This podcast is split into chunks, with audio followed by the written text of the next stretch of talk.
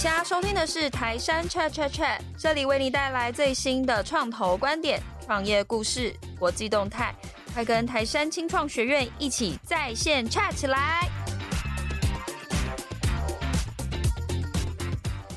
！Hello，大家好，我是台山的 Pola。我最近跟同事一起在读《台湾创投攻略》这本书哦。那书里面提到一个我觉得非常有趣的一个数据，他说美国有项调查，在研究了两百家分别在种子轮、A 轮完成募资的美国新创之后，发现每家新创在募资的过程中，平均接触了五十八家创投，其中有四十次可以获得与创投见面的机会。在见面之后呢，平均在十二点五周可以顺利完成募。募资，因此呢，书中建议至少新创要预留半年以上的时间来进行募资。那我想大家也都知道，这两年全球的募资市场受到比较多的动荡因素影响。其实很多的数据都说明了，不管是募资金额啊、募资的件数，都是持续下滑的。那不晓得我们的听众朋友多少人是正在募资的呢？我想今年可能也会面临较多的挑战哦。不过从去年开始，有不少的投资人都大声疾呼说，新创的募资所需时程恐怕需要延长到一年以上，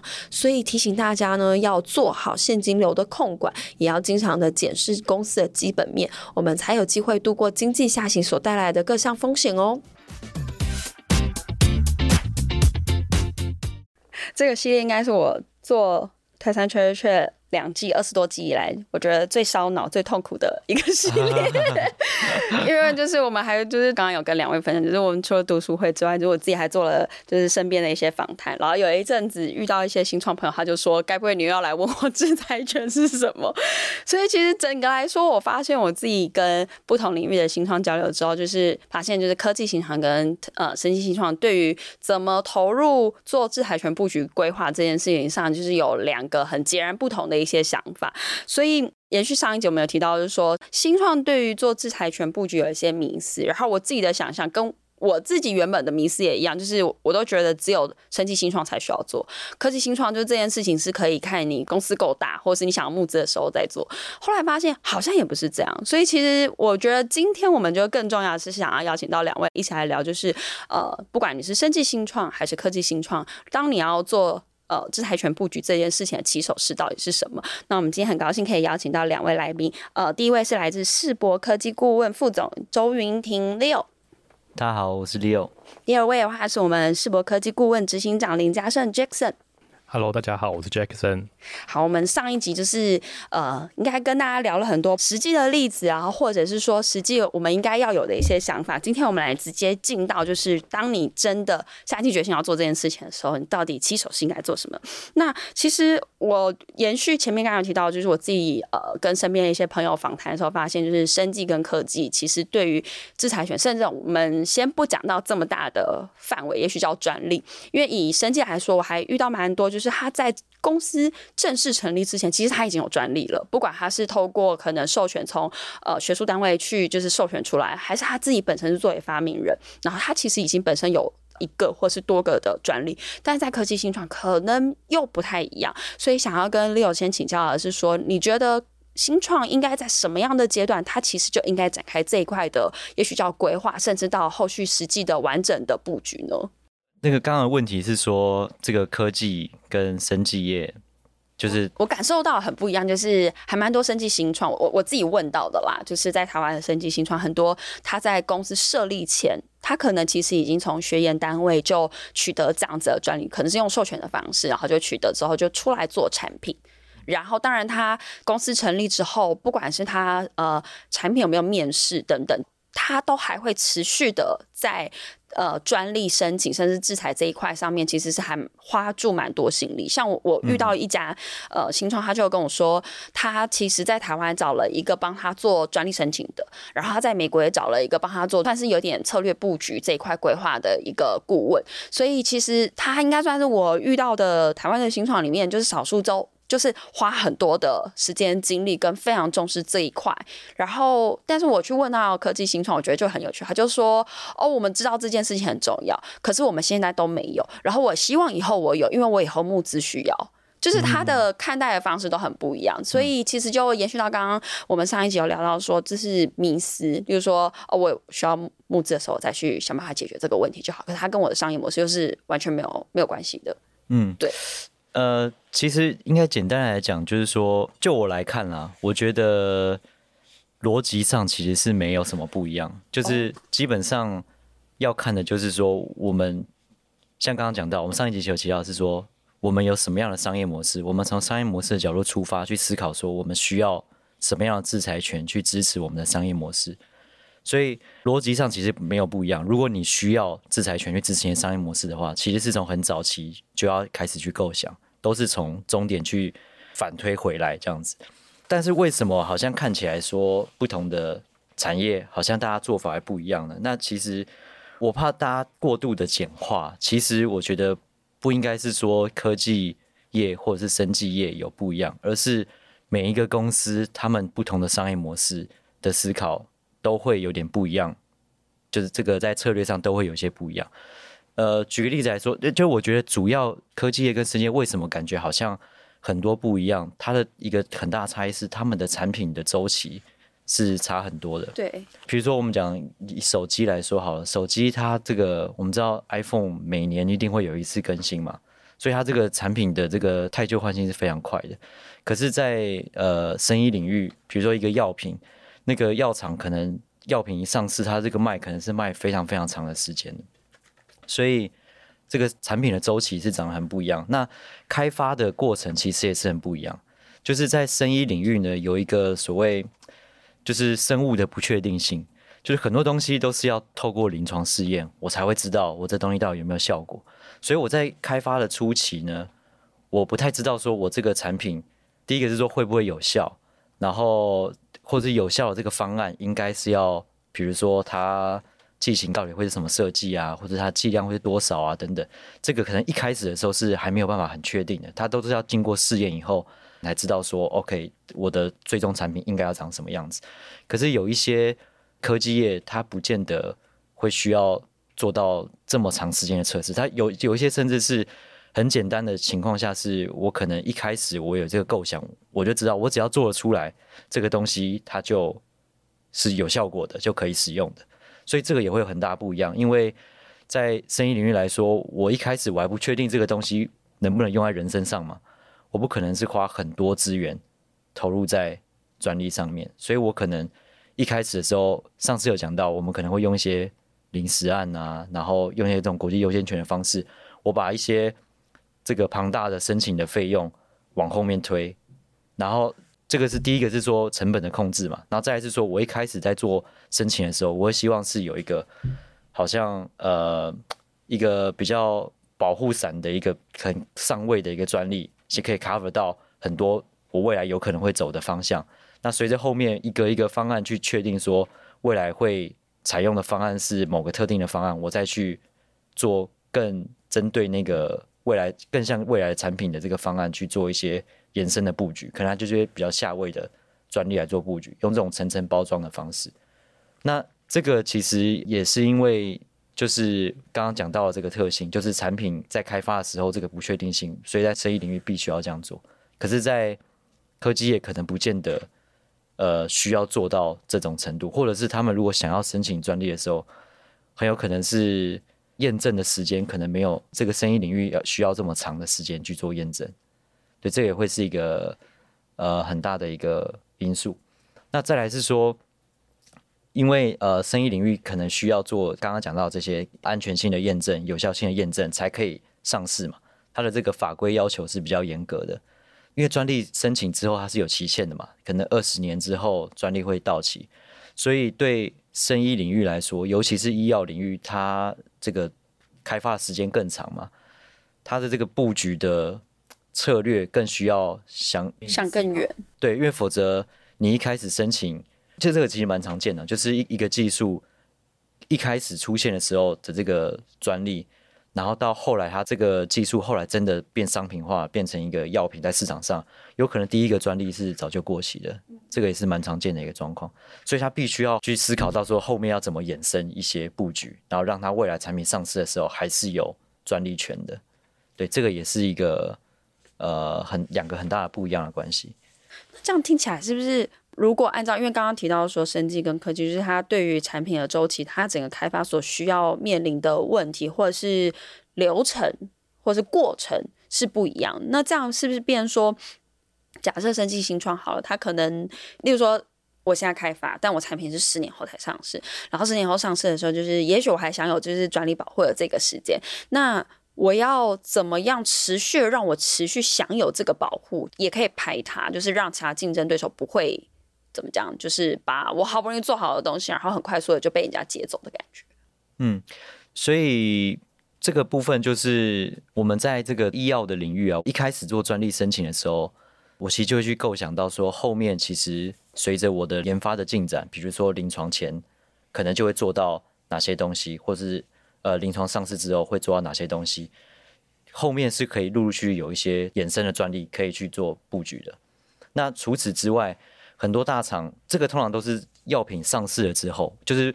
我如果药品这个东西如果最后 fail 了，就是在比如说临床二期、三期没有通过，那当然可能我也不会继续投资这个布局嘛。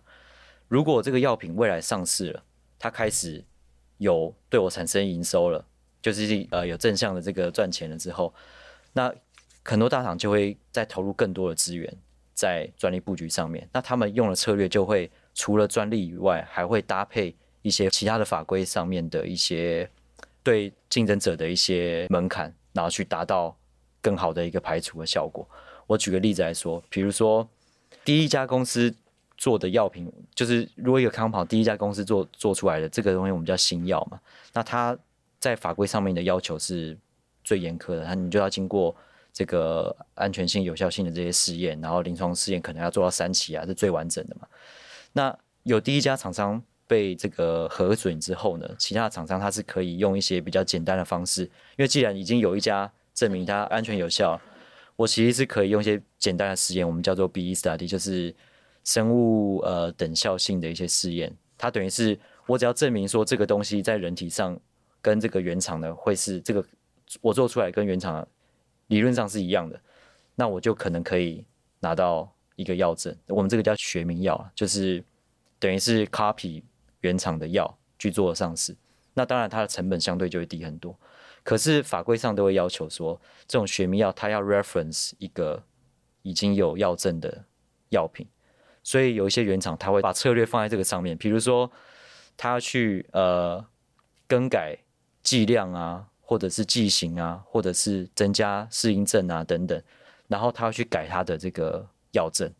那这个学名药厂如果要用的话，他就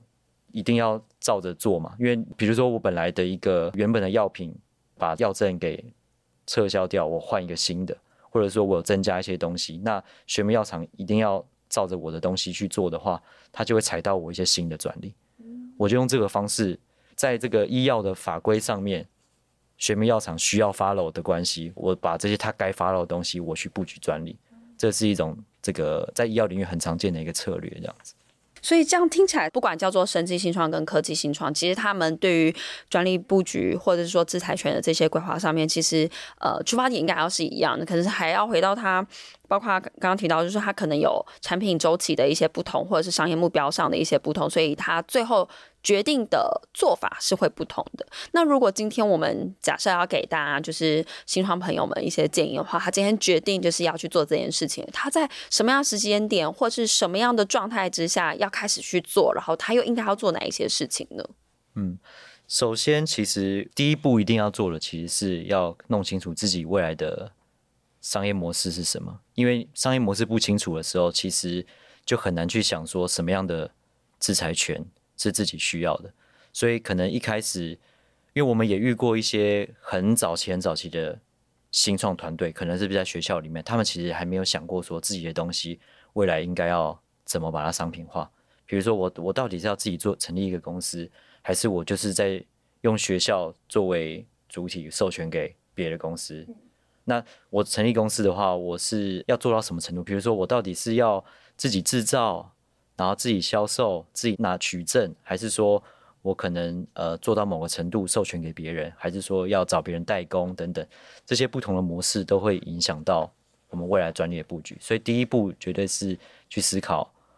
就是自己的状态，比如说我有哪些多少资源，那我想要做到的商业目标是什么？这是这是第一点需要做的。那再来的话，就是从这个商业目标，我们回推需要的制裁权会是什么？那上一集其实有提到嘛，这个制裁权除了专利以外，还有像营业秘密啊，然后这个商标啊等等。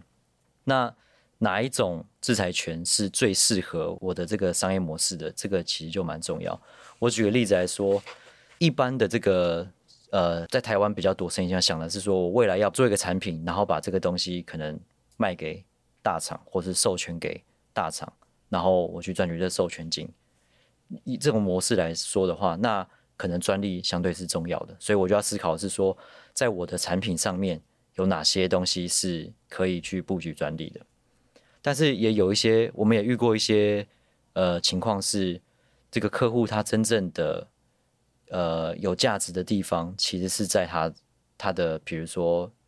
营业秘密上面。那为什么会有这种情况？是说它可能有一些技术内容是不适合写专利的，就是就是如果我举例来说，在制程上面它有一些特殊性，它这个特殊的一个制程的设计，呃，会可能比如让它的成本比较低啊，或者是它的这个。QA QC 比较容易成功啊，等等，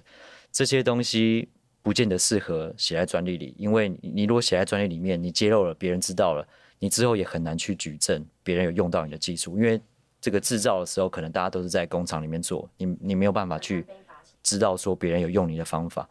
所以这些东西要用一秘密。但是这些公司他们比较适合他们的商业模式，可能就是我我这个核心技术可能要用一秘密保护。但是我还是希望可以跟大厂啊等等有一些合作机会，甚至是我可能有一些专利可以去作为一个交易的标的。那他们有可能申请了一个专利是跟这个产品本身相关的，但是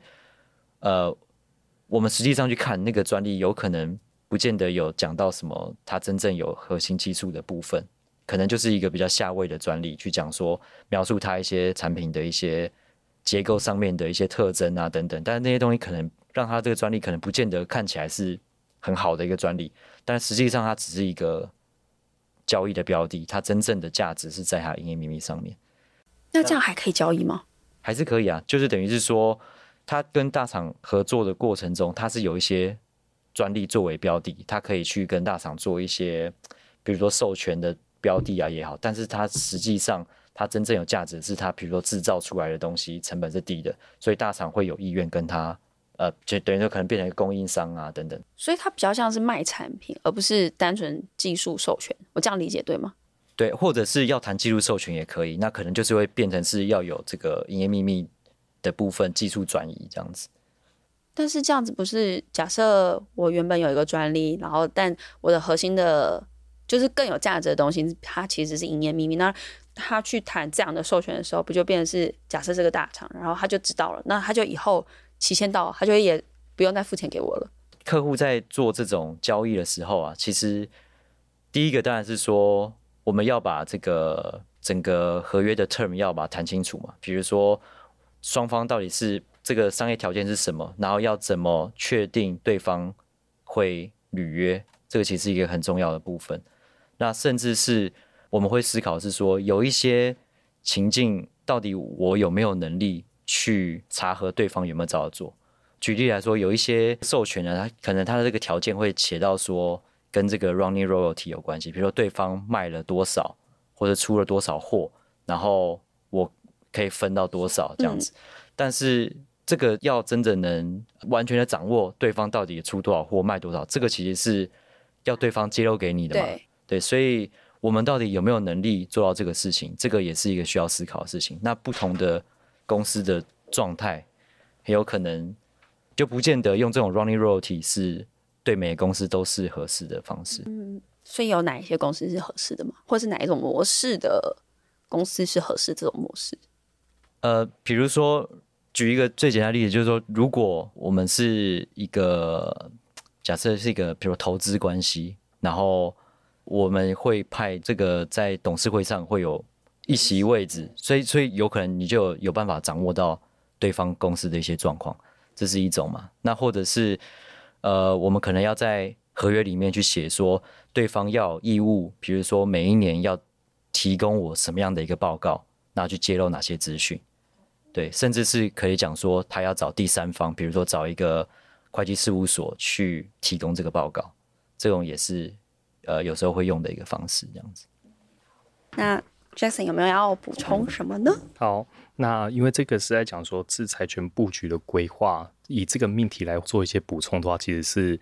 从第一个对标啊、呃，商业模式背后的营运目标是什么？其实是先有目标，目标怎么达成是透过商业模式，那商业模式再往下推的话，是我们需要怎么样的智慧财产去连接。研发成果跟商业行为，那从这样子的角度来说的话，它就会变成是说，那我们怎么去衡量我们智慧财产有或没有？这个是从量化的有或没有。那在第二个是它有没有发挥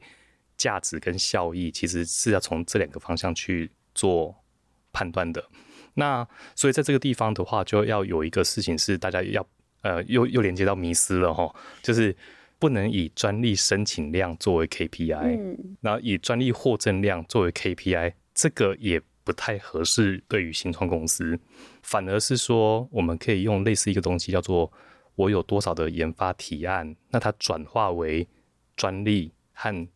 营业秘密，它分流的状况有多少？那在第二个，我们如果有做专利申请的话，我们不能有一个错误的一个期待，是说我有专利我就。安了，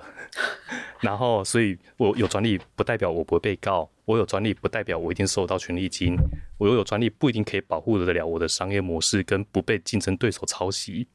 都不都不一定能够保证到这样子。那怎样可以提高这些的几率呢？就是要不断的去做校准，跟自己的产品跟研发进度的校准，然后再去搜证同行有没有在我专利申请之后有出现新产品。跟我的专利到底有对到或没对到？那所以当这边有对到或没对到，跟我自己有没有在用，这个有点变成是说，我的专利可能我也不用多，但是我希望的是它有被价值体现的证据的比例要是高的，这样子我的投资会有啊、回收的对象。所以如果是我们的自己的专利。保护到的是我的产品正在用它，那就代表说，因为我的产品的销售，如果市场喜欢，那其他人要进来抢我的订单，他们要么是各凭本事做自己的技术，要么是他为了抢我订单，他可能学我的技术，那他就落入我的范围，那这时候专利它的排他权才能够发挥这个的效益。所以在这个的情况之下的话，就是如果我的颠倒过来，我的技术如果没有人在用，我自己都不用了，所以被呼应到今天这一集的一开始的时候，有提到不同的产业别，它的产品有周期，有的有法规的限制，有的有技术的周期。那通常像在呃软体技术或者是 AI 技术这几年非常的热门，非常的红，但是它的进步速度非常的快，那但是专利申请的速度蛮慢的。通常是申请之后，如果没有去做任何的加速审查的额外申请的话，通常排队就是要等一年半到两年之间会拿到第一次审查意见。哦，那确定拿到要两倍的时间吗？就要看审查委员有没有找到什么证据，能不能 决定要不要给你。对，是的。所以当这个现象发生的时候，就会出现一个状况：是我专利申请了，到我申收呃收到审查意见。这个产品已经 phase out，嗯，我自己都 phase out，同行也 phase out，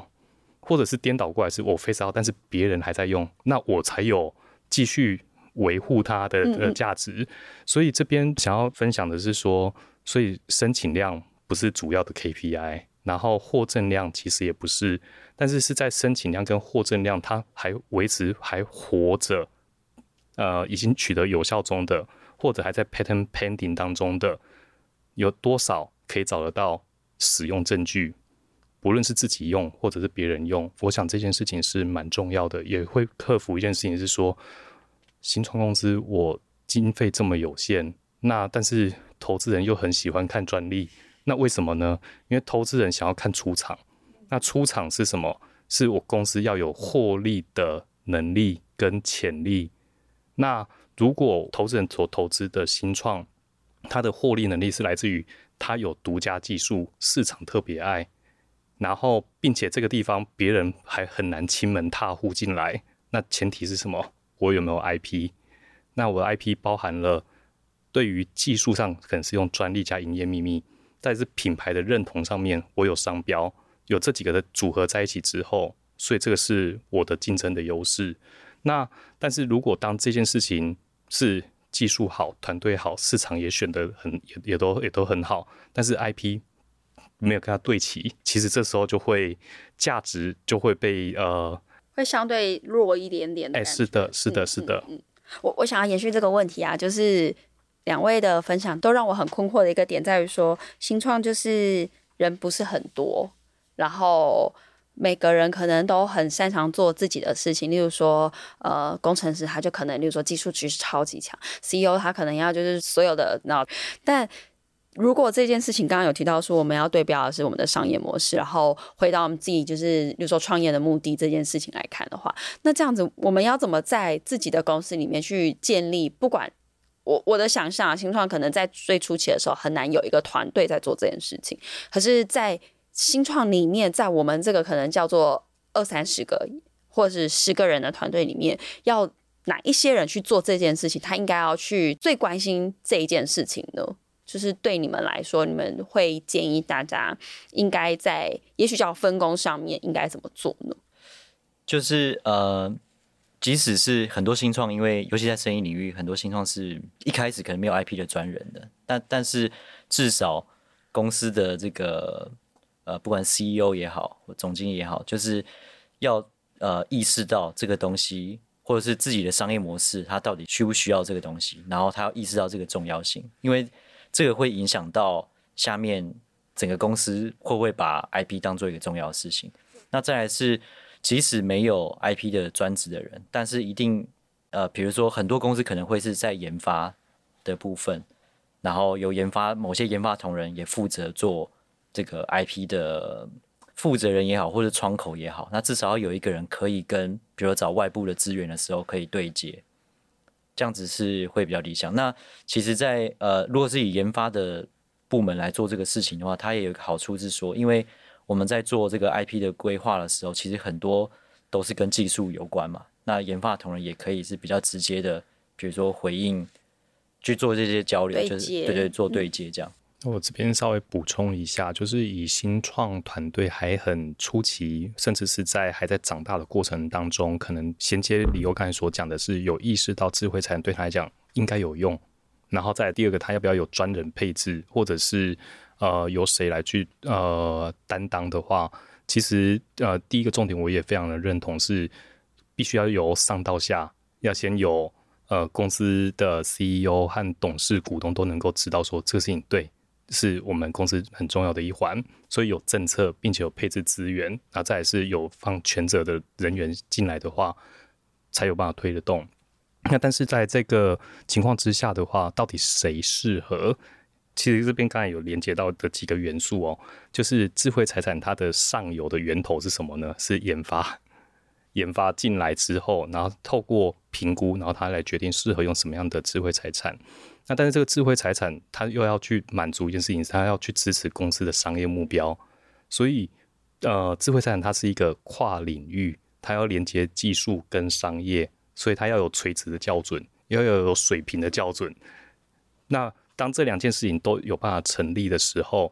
呃，做的这个呃，不论是叫做申请或审查或维持或利用，他才能够知道说，哦，原来它不是只有证书而已。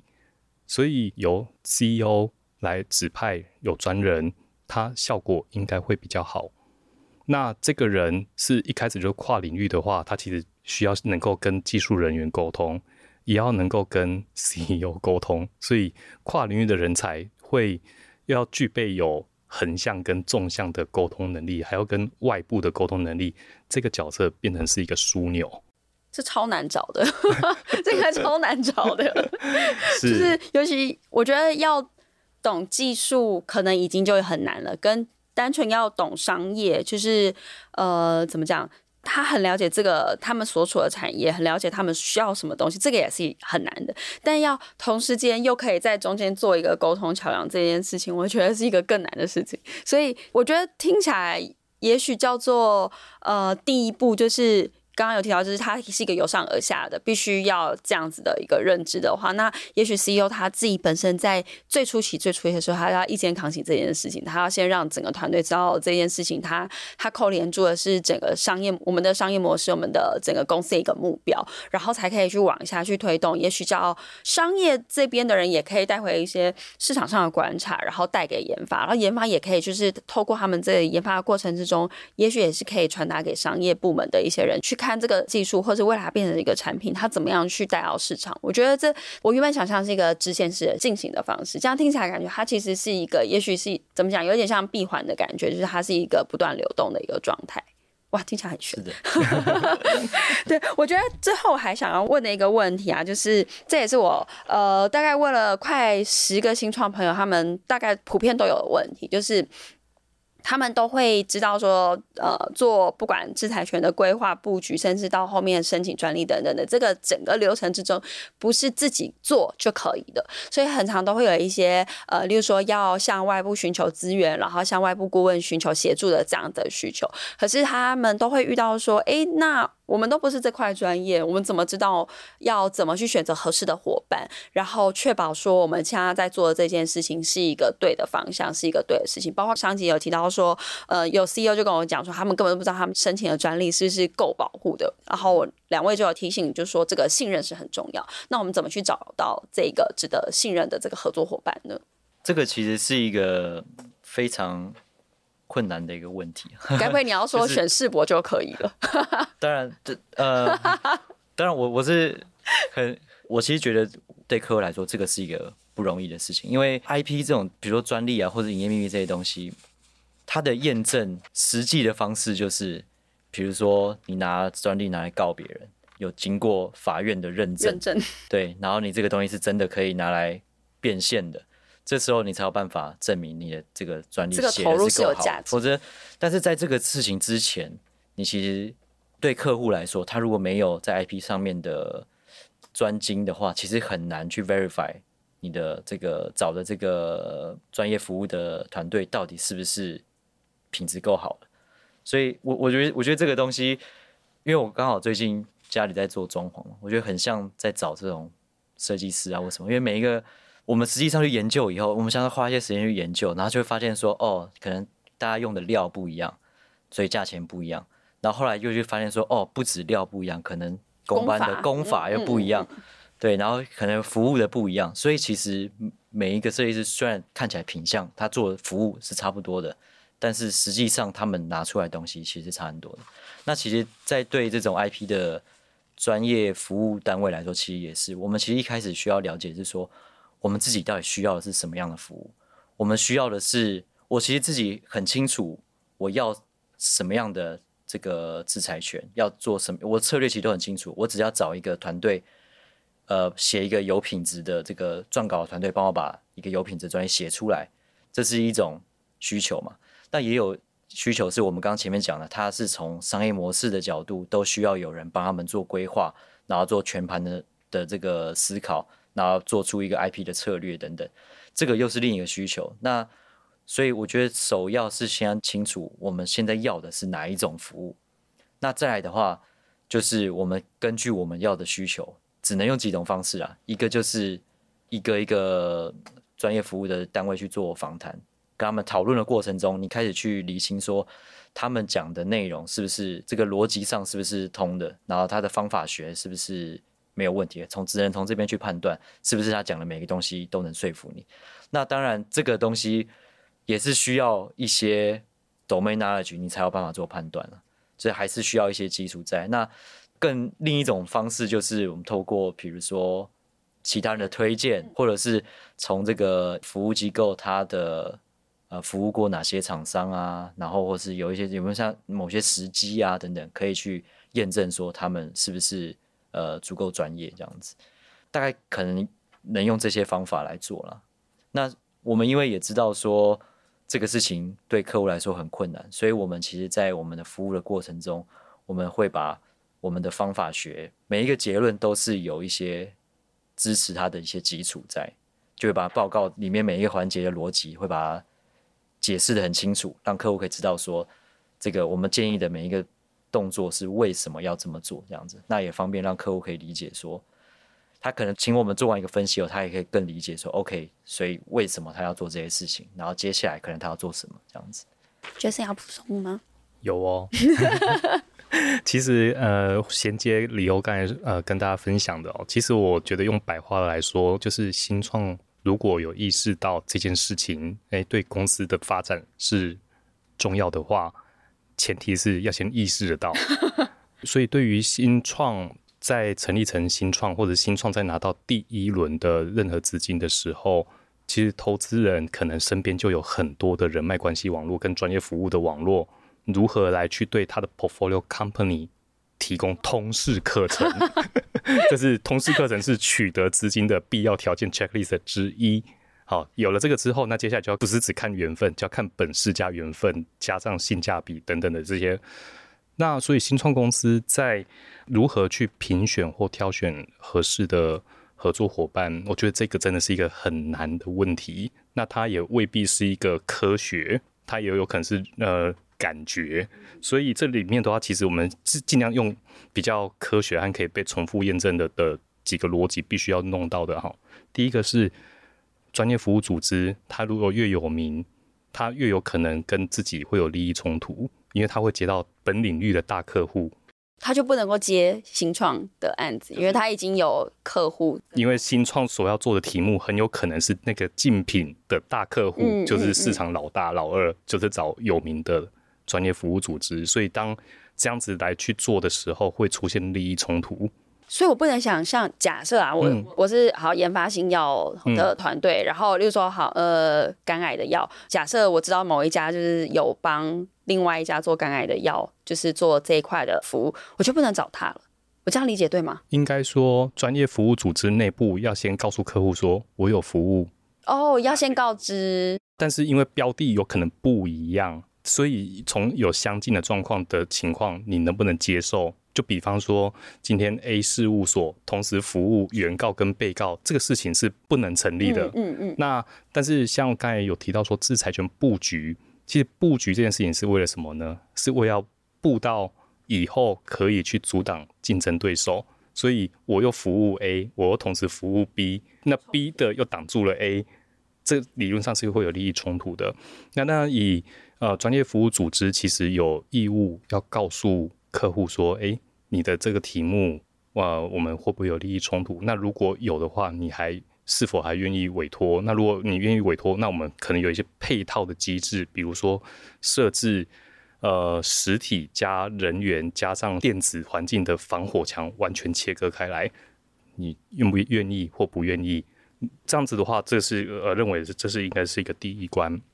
然后在第二个的话是，如李欧刚才提到一个例子，我觉得很好，就装潢它其实包含的是住户和业主的期待和想象。那接下来会有设计，然后接下来会有工班，那最后去验收以上的这三个阶段。那新创想找的是哪一段？所以有点像类似说要找大脑，还是要找手脚？不是高跟低的关系，而是各自负责不一样的事情。那如果是要找大脑的话，其实他能不能懂，跟新创是属于同一个 domain，用相同的技术语言，然后再是能够结合他的 IP 专业，能够跟客户可以有很好的一个沟通，然后最好他是跨领域，不只懂技术，也懂专利，也能够懂这个行业它的一些特性。那这个事情应该是一个蛮重要的。那如果呃新创也有。经验也有能力去辨别，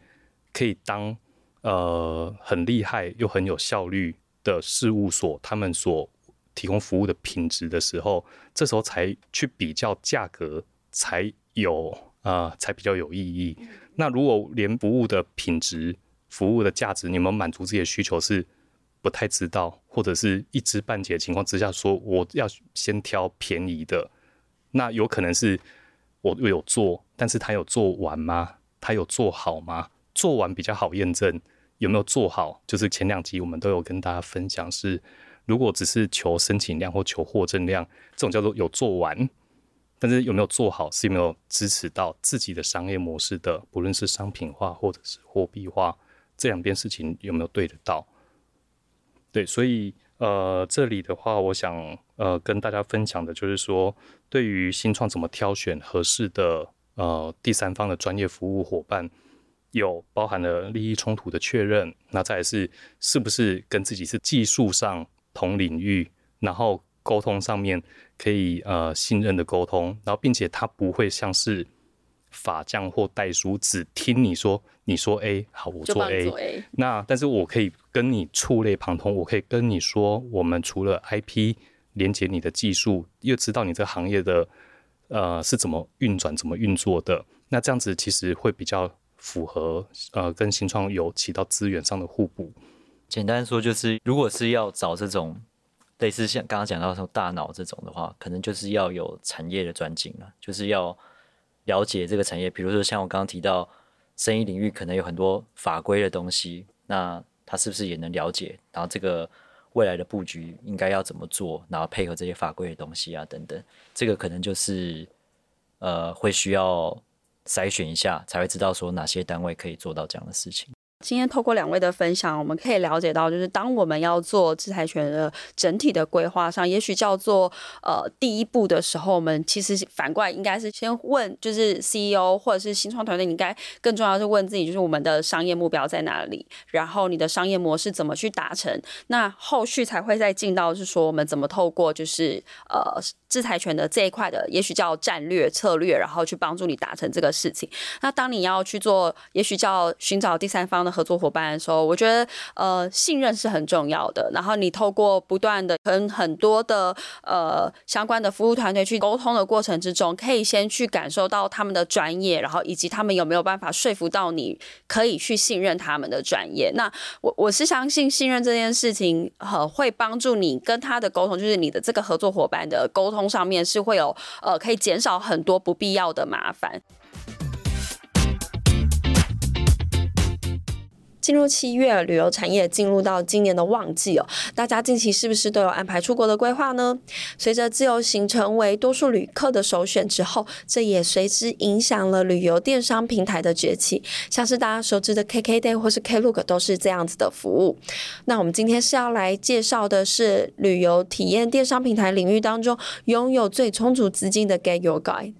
Get Your Guide 是在二零零九年创立于瑞士，它的总部是在德国柏林。那他们今年完成了 F 轮的募资，估值高达二十亿美元。他们呢，累积募资金额已经超过了八点八三亿美元，是累积募资金额中最高的旅游体验电商平台。那相较于 KKday、Klook，网友普遍赞赏 Get Your Guide 拥有比较多的欧美旅游体验。那除此之外呢，我觉得还有一点很吸引我，就是 Get Your Guide 它其其实是由五位当时在瑞士求学的学生们一起创立的。那他们经过十年的累积，所以才成为了独角兽。那我想这也是学生第一次创业就有好成绩的一个非常好的例子哦。那在台湾呢，也有类似的例子，像是 d c a r。那 d c a r 的执行长林玉清是在二零一一年写出第一版的 d c a r 网页，那一年他才大二。那直到二零一五年他成立了公司，到现在呢，呃，注册会员已经超过了八百万，每月不重复。访客超过了两千万，